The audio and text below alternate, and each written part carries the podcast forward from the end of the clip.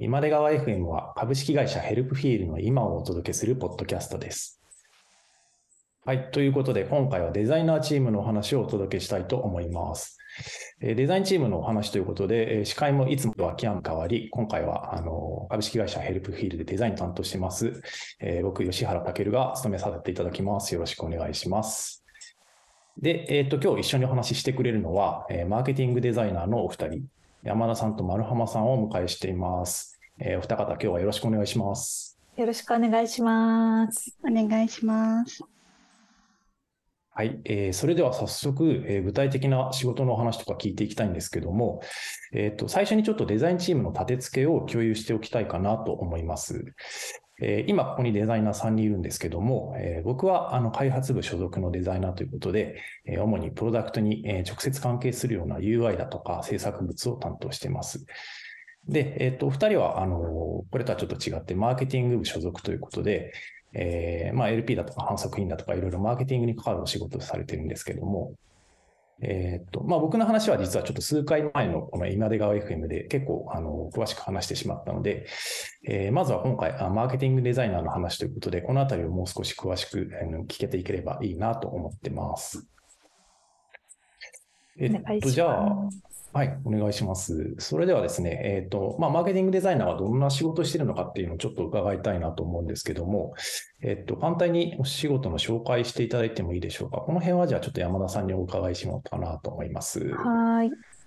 こんにちは、山田です。とマーケティングデザイナーがあのどんな仕事をしているかっていうと、すごいざっくり言うと、プロダクトの UI 以外全部みたいな感じで日々仕事してます。で具体的に言うと、えっ、と、マーケティング部にあの所属しているので、えっと、マーケティングの施策に関わるのデジタルマーケティングであれば、こうバナーとか、あとはホワイトペーパー制作から、あとはオフライン系の施策だと展示会とか、あとは広報 PR 周りだと、あのプレスリリースを一緒に作ったりですとか、あとはですね、採用ともあの一緒に関わることがあって、えっと、ミートアップのクリエイティブを作ったりとか、そういうところでもの仕事をしているような形になります。はい。で、えっと、先日ちょうどあの広報のミートアップにの私が登壇させてもらったので、のヘルプフィールの YouTube からぜひ見てもらえると嬉しいです。はい。結構幅広くやってます。あなるほど、なるほど。なんか、あの、まあ、お仕事幅広いっていうのは今の話聞いてわかるんですけども、えっと、今の話聞くと、ものすごい、えー多岐にわたるメンバーと関わること多そうだなと思うんですけども、えっと、一緒にお仕事するメンバーってどういう方がいらっしゃるんですかね？そうですね。本当にいろいろですよね。マーケ部はもちろんなんですけど、最近だと、あの、丸浜さんが結構営業部の、あの、営業資料を整えてくれたりとか、あとはカスタマーサクセスの、のお客様向けの資料を、こう、よりブラッシュアップしたりですとか、そういうところもあったり、あとは採用広報の文脈で、えっと、ヤプシだったりとか、あとは言語処理学会みたいな、カンファレンスに出展する時もあるので、そういった時は開発部のメンバーとこういろいろ作ったりしてます。はい。なるほど。なんか会社によってはほぼ、あの、やっぱりデザイナーの方だけと関わるみたいな、そういうあの職種の方もいらっしゃるような気がしてて、ここまで幅広いメンバーといろいろ関わりながらお仕事する、えー会社って、あの、なかなか珍しいのかなという気もしてるんですけど、なんというか、そのデザイナー同士では通じるけど、あの、やっぱり他の職種だとなかなか通じづらいコミュニケーションだとか言葉って結構あるような気がするんですよね。これはまあ僕の個人的な 印象なんですけど、なんかそういうその通じにくい場合のコミュニケーション、えー気をつけていることだとか、あこういうところで困ってるみたいな話ってあったりするんですかね？確かに。あんまり、そうですよね。あんまり改めて意識してなかったな。丸浜さんとか、どうです？なんか、こう入社、1月に入社されて、はい。まだ3ヶ月、4ヶ月ぐらいだと思うんですけど、なんかそのあたりで困ったこととかあったりしますか？私は実は前も、以前もマーケ部にいたので、はい割と同じような状況だったので、そんなに違和感はないかなと思っていて、うんあと、なんかデザイナーにしか通じないような感じで渡すのは多分マーケ部のデザイナーとしてはダメなんだろうなとは思っていて、うん。なんかこう伝わるように、うんうんまあ、デザインだったり、まあ、言葉だったり含めていろいろ伝えることも仕事かなと思ってます。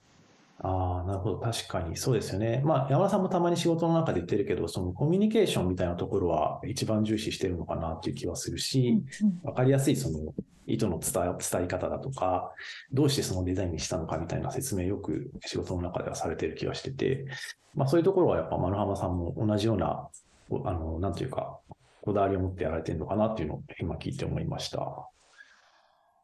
なるほど。面白いですね。うん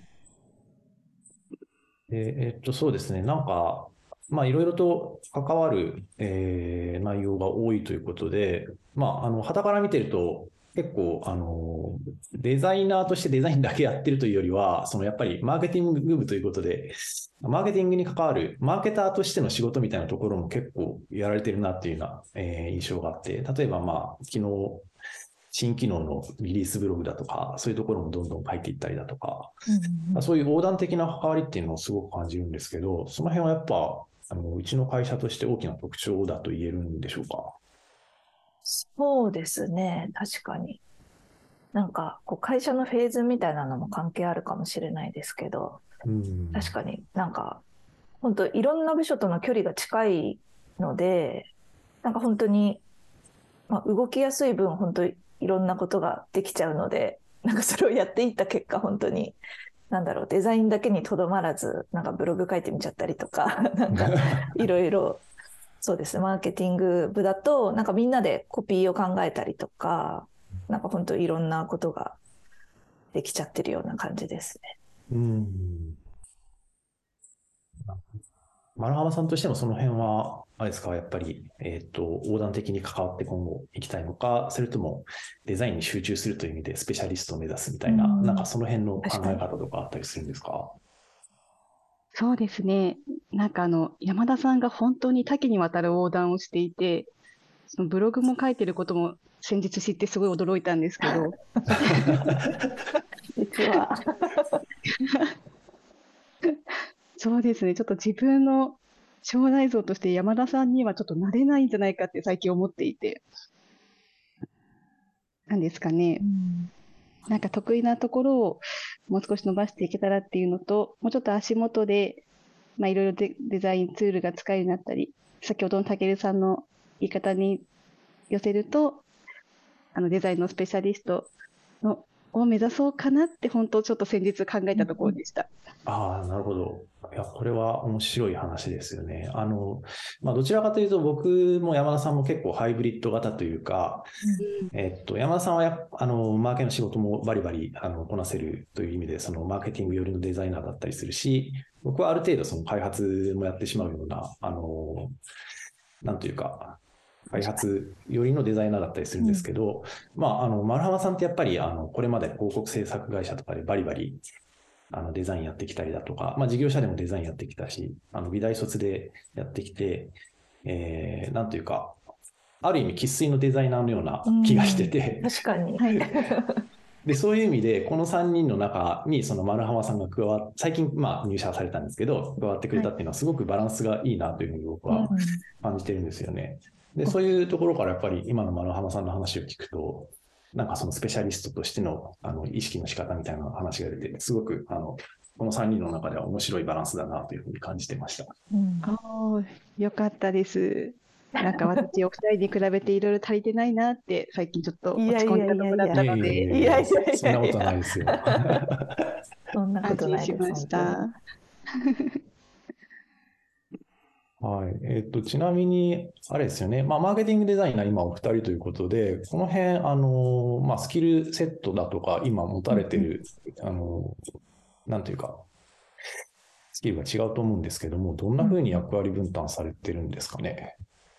そうですね。明確に役割分担してるっていう感じではないんですけど、なんか丸浜さんはやっぱりこう、なんだろう、情報をすごいわかりやすくまとめるみたいなところがすごい上手だなっていうのを感じていて、なので、やっぱり営業資料だったりとか、あとは、あの、ホワイトペーパーみたいな、こう、ものを作っていただいたりとか、あとは、あの、ヘルプフィールの、ああのランディングページの中の UI をこうもっと使いやすく分かりやすく回収してもらったりとか、なんかそういったところですごく活躍してもらってますね。はい。私はそうですね。どっちかというと、最近だと、あの、採用広報の方の、あの、ブースとかを手伝ったりとか、が多いですかね。うん。ああ、なるほど。結構じゃあ、情報、えっ、ー、と、なんというか、設計というか、まあ、グラフィックによる情報表示みたいなところと、うんうん、もう少しその物理的ななんか、えっ、ー、と、イベントだとか、うん、あとは採用関係の何かノベリティだとか、そういうところで結構分かれてるみたいな感じなんですかね。そうですね。とはいえ、なんか、二人とも本当いろいろやってるっていう感じなので、もう時と場合によってるかもしれないですね。なるほど、なるほど。なんかあれですか、あの、完全に一つのプロジェクトを二人で扱うみたいなケースもあるんですか？例えば、なんかグラフィックを扱うにあたって、まあ、フィグマ上で2人で作業しちゃうだとか、まあ、一つのノベルティなりグラフィックを2人で分担して作るみたいな。最近だと、あれですね、オフラインの展示会のあのブースのデザインをちょっと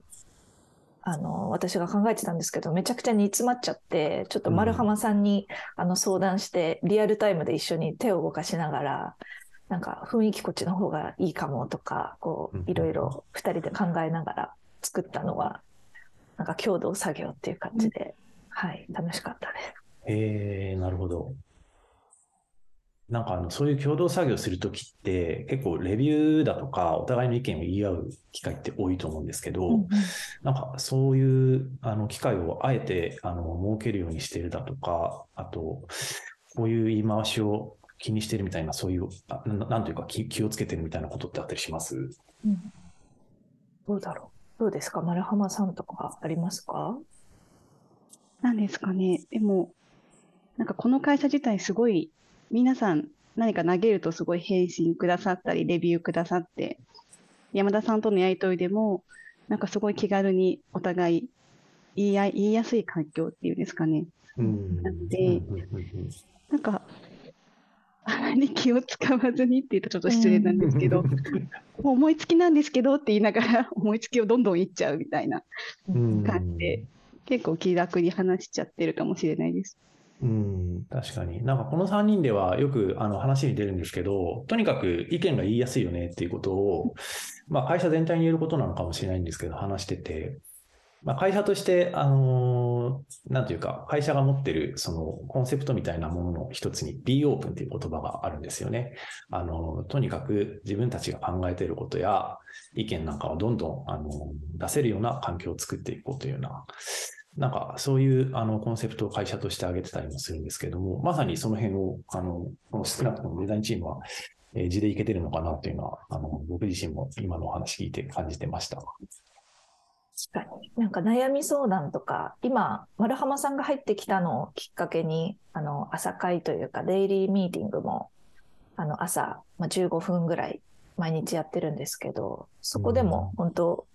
なんだろう、まあ、どうでもいい雑談から、ちょっとした相談から、こういろいろ話しやすいので、うん、うん、すごくありがたいなと思いましたね。うん、いやいや、わかります、本当。うん。そうですよね。あとなんか苦手なことみたいなのも、なんかすごい最近言いやすくなった感じがします。自分の苦手なこととか、なんかこれやってたんだけど実はちょっと苦手なんだよねとか なんか実は結構これストレスなんだよねみたいなのもなんか言いやすくなった気がします。うん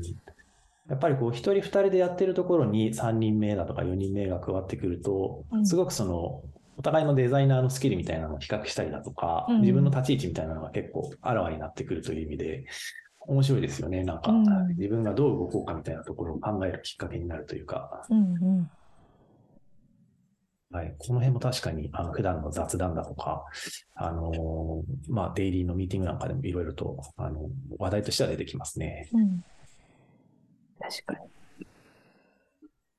はい。で、えっ、ー、と、そうですね。まあ、今ちょっと、あの、これまでのお話に出てきたように、えー、しばらく僕と山田さん二人のデザイナー体制っていうのが1年ほど続いてたんですけど、今年に入って、あの、丸浜さんが入社されたということで、今結構新鮮な気分でみんなで、あの、お仕事をしている感じなんですけども、ちょっとこの辺も少し深く聞いてみたいなと思います。はい。はい。まあ、ちょっとざっくりした質問ではあるんですけれども、どどうでしょう？入社してみて、その、えー、このヘルプフィールの、えー、良いところだとか、えー、意外なところ、何か感想があればお聞きしてみたいなと思うんですけれども。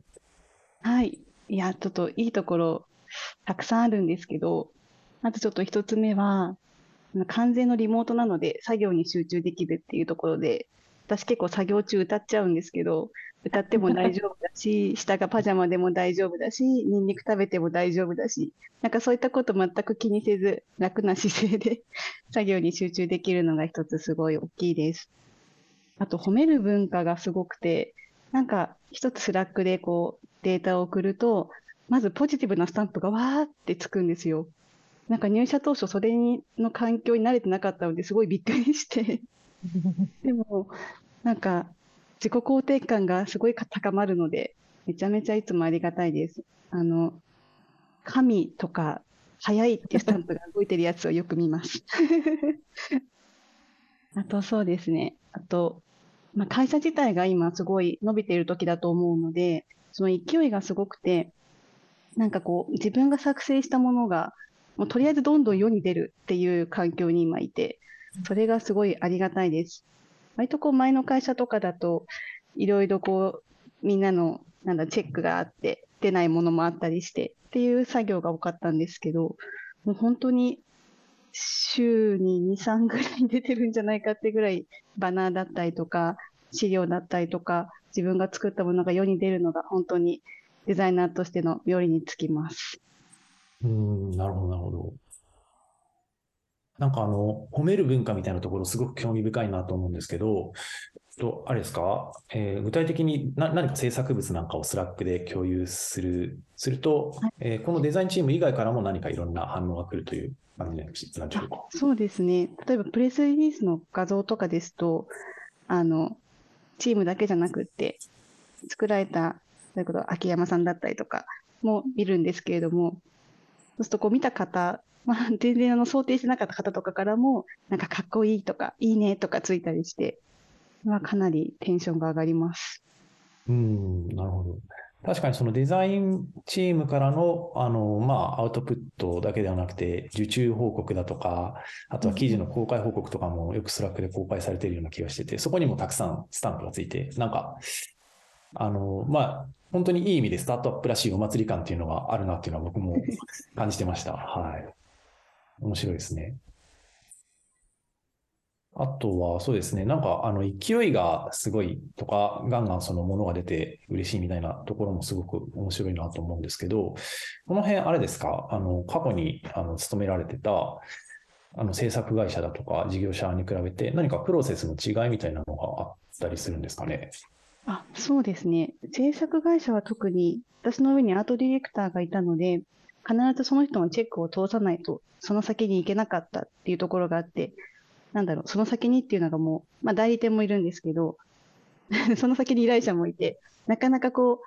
う、本来一番最初に依頼してくれた人に自分が作ったものを見せる機会っていうのが遠いんですよね。うん、でも今この環境だと、もう依頼してくれた人が直接見てくれて、そのまま GO ってなることが多くて、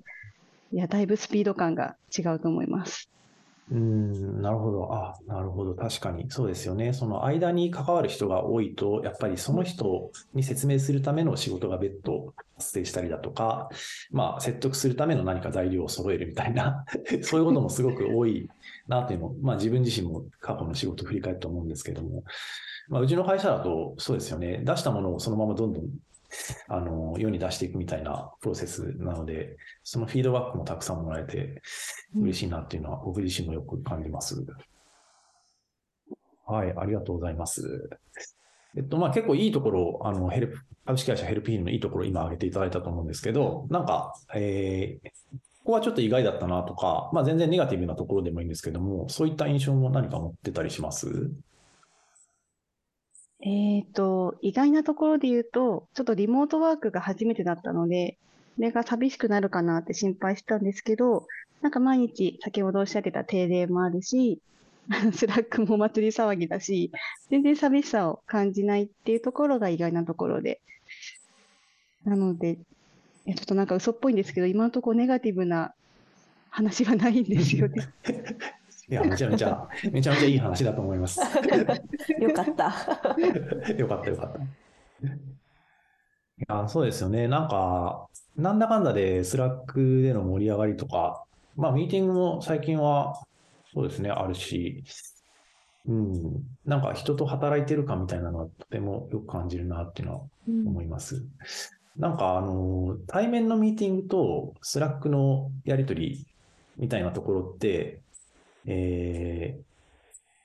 まあ、両方今存在すると思うんですよね。まあ、マーケチームとかは特にその人数も多いし、まあ、この辺、なんか、そういうやりとりってどう使い分けてるのかなっていうのがちょっと気になったんですけど、何かあったりします？どうですかね。まあ、山田さんでも大丈夫ですし。でも基本的にスラックでやりとりが多くて、ちょっとなんか込み入った話とか、こうディスカッション寄りのこととかは、なんかさっと、あの、オンラインミーティングで話すことが多いですかね。うん。うんなるほど。やっぱこう、込み込み入った話だと、なんか伝えづらい、テキストでは伝えづらい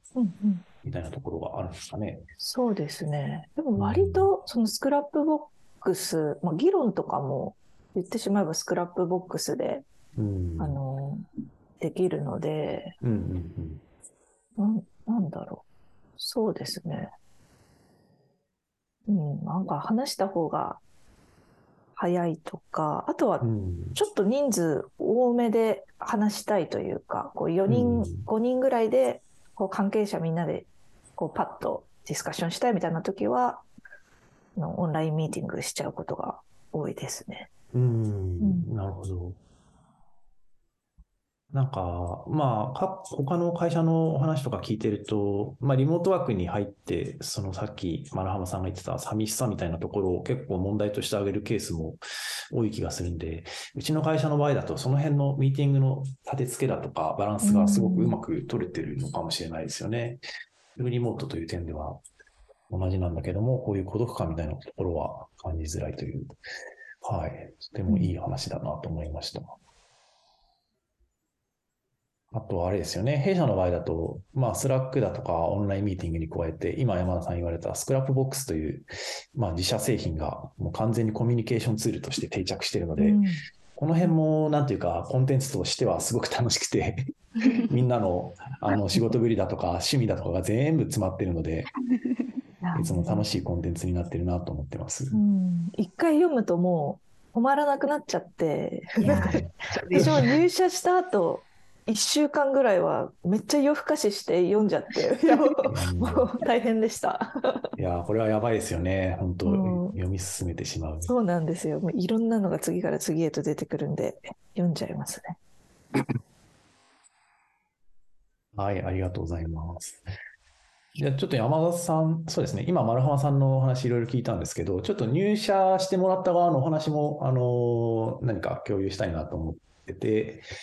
えー、っと、山田さんどうでしょう？その丸浜さんが入ってきてくれて、うん、あの、こんなところが変わったよとかっていうのがあれば、お聞きしたいんですけど。はい。はい、入っていただいて、うん、そうですね。自分は、はもちろん、なんかこう、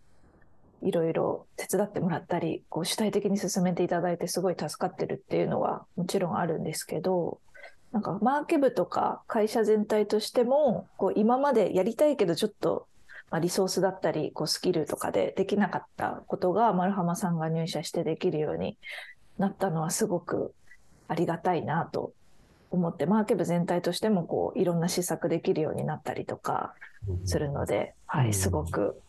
ありがたい気持ちでいっぱいです。うん、なるほど、なるほど。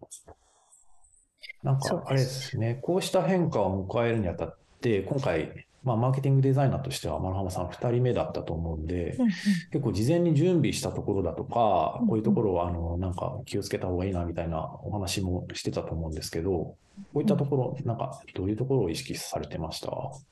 そうです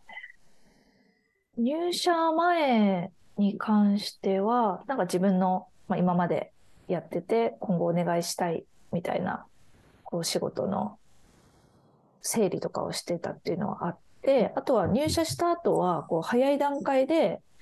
まあ、マーケ部のメンバーだったり、他部署の人と関わってもらえるように意識したっていうのはありました。うん、なるほど、なるほど。ありがとうございます。そうです。なんか結構、あのーなんか、丸浜さんはこういうことが得意で、なんかぜひぜひ、こう、一緒にやろうみたいなのを、こう、営業部の方とか、うん他の部の方とかに、こう、アピールして、推しを紹介するみたいな感じで、いろんなところにちょっと推しの丸浜さんを紹介するようにしました。本当めっちゃ売り込んでいただいて、一番最初にやった仕事が営業部の資料整理だったので、すごいつながりはありがたかったです。ああ、確かに。まあ、こういうのもあれですよね。普段からいろんな横断的に関わりを持って仕事している山田さんならではのその紹介の仕方というか、あの、一気に会社への浸透度を深めてくれるという、すごくいい、あの、オンボーディングだなというふうに思いました。ありがとうございます。なんか私も入社した時に、あのマーケ部の今部長のゴーゴッチさん、ゴーズさんがこう同じような感じでいろんな部署に紹介してもらったりとかうん。してくれて、で、そのおかげでこう個別に相談が来るようになったりとか、なんかこういうことできますか？みたいな相談が気軽に来るようになったので、うん。はい、それをあの参考にしました。うん、いや、いい話ですね。この辺はマーケティングの本当いい文化として、うんいろんな人に、あの、なんというか、継いでいってもらいたい部分だなと感じました。あデザイナーって結構いろんなとこ横断しやすい立場だよねって入社した当初、山田さんが言ってたのが印象的でした。あうん。確かに山田さん、その辺何か詳しくどう、どういう意図でみたいな、どういう話だったんですかね。そうですね。あんまり、なんかその言った時のことはあんまり今は覚えてないんですけど、でも本当にこういろんな部署に関われば関わるほど、なんか課題を見つけやすかったりとか、うんあとはこう、例えば自分はマーケ部に所属してるんですけど、なんかマーケ部のメンバーと、例えば他の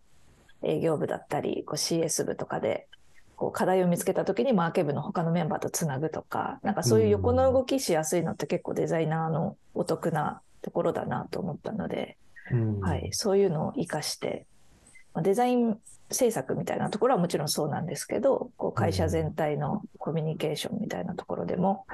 こう、いい動きができたらいいな、みたいなことは考えてました。うんうんうんいや、これ僕もすごい大事だなと思って、まあ、あの、有名な言葉に、えーデザインはデザイナーだけに任せるには重要すぎるっていう、レイモンド・ローウィンの言葉があったりするんですけど、あそういうのを今の話聞くと、あの、字で言ってるというか、やっぱりみんなでやっていくべきものなんだろうなっていうのを、うんえーうん、すごく実感できました。いや、いい、いい、いい話ですよね、本当。うん はい。まあ、この辺、あの、まあ、山田さん普段からあれですよね、チームビルディングに対する意識が、そういう意味で強いというか、あの、情報をみんなで共有したりだとか、えーとにかくチーム感を、あの、固め、高めていきたいみたいなところを、あの、普段の会話から僕すごく感じるんですけど、えっと、最近よくやってる、そういったチームビルディングの、あの、施策なんかもあるような気がしてて、この辺ちょっと簡単に紹介してもらってもいいですか？はい。そうですね。チームビルディングは、ちょうど丸浜さんがこう入社1月にされたので、こう、あ、一人増える、嬉しいみたいな感じで、こういろいろ あのやってるんですけど、そうですね。朝のあのデイリーとかは、本当に毎日ちょっとした悩み事とか共有事項を相談できる時間として、毎朝15分ぐらいみんなで集まってしてるっていうのが一つと、あとは、あの、業務委託をであの働いてるデザイナーさんもいらっしゃって、まそういう業務委託のデザイナーさんも含めて、こう、お茶会と、お茶会とこう仕事の間ぐらいの感じで、まあ、各週で、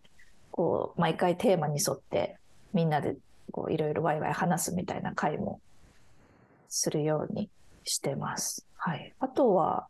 そうですね。あとはこう自分の苦手な分野とか得意な分野みたいなののスキルマッピングみたいなのも一回メンバー全員でやって、で、お互いのスキルマップを見て、意外とここ、なんか得意そうでやってたけど、意外とここ苦手なんだとか、そういう話を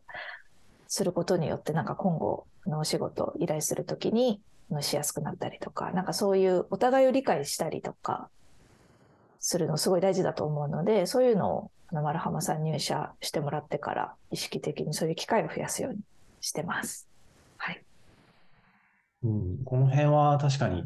そうですよね。あの、ちょっとしたレビューの依頼だとか、あの、相談だとか、あれ気になってたけど、なんか、わざわざ聞くことでもないんだよなとか、うん。そういったものがすごく聞きやすい雰囲気が急にできたなというのを感じてて、まあ、この辺、そうですね、丸浜さん的にもどうでしょう。なんか、あの、恩恵受けてたりはするんでしょうか？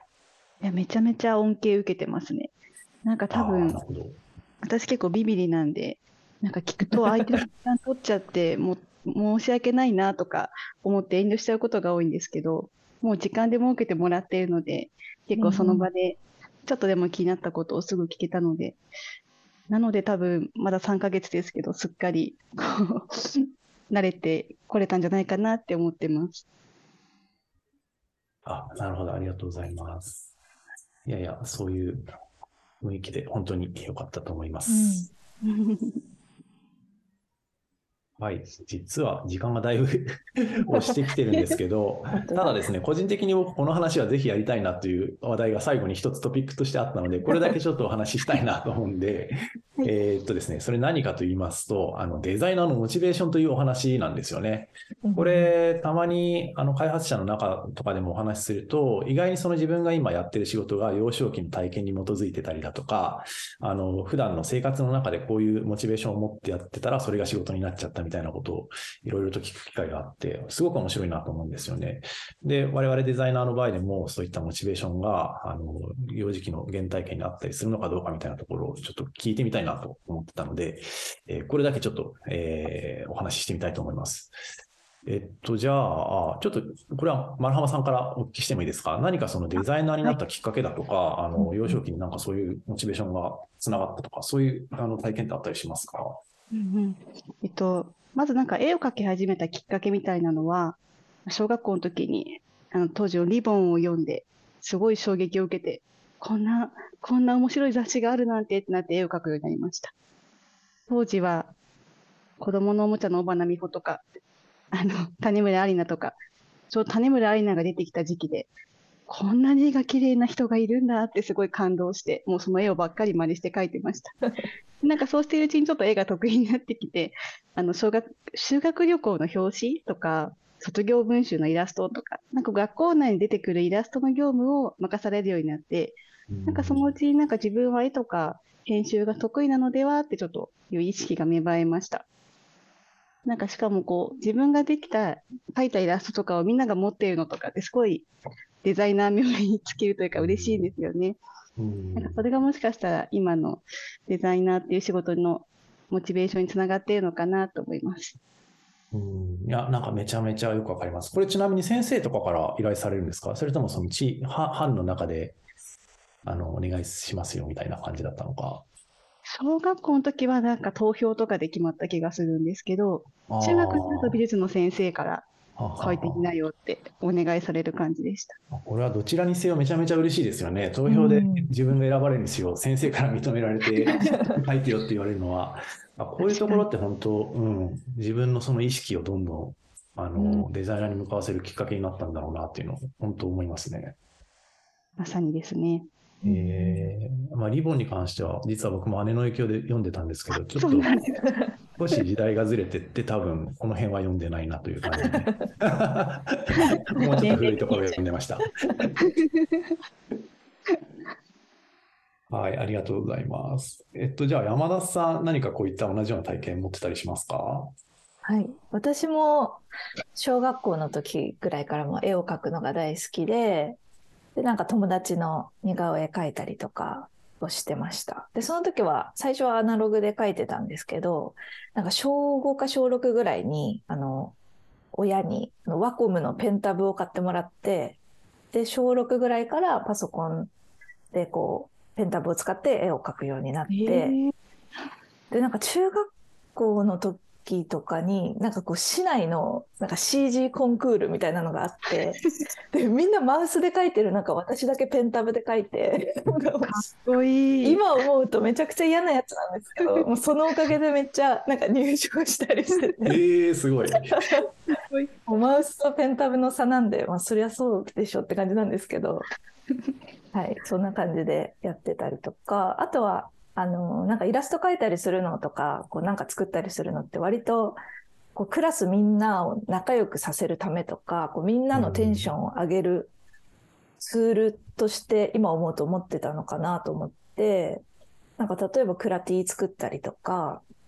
あとは高校の時とかはあの仲良しグループみたいなのがあるので、なんかその魔法のアイランドっていうなんかウェブを作れるサービスが昔あったんですけど、魔法のアイランドでなんか可愛い仲良しグループのサイトを作って、もうなんか直でなんか HTML を書いてこう文字の色変えたりとか。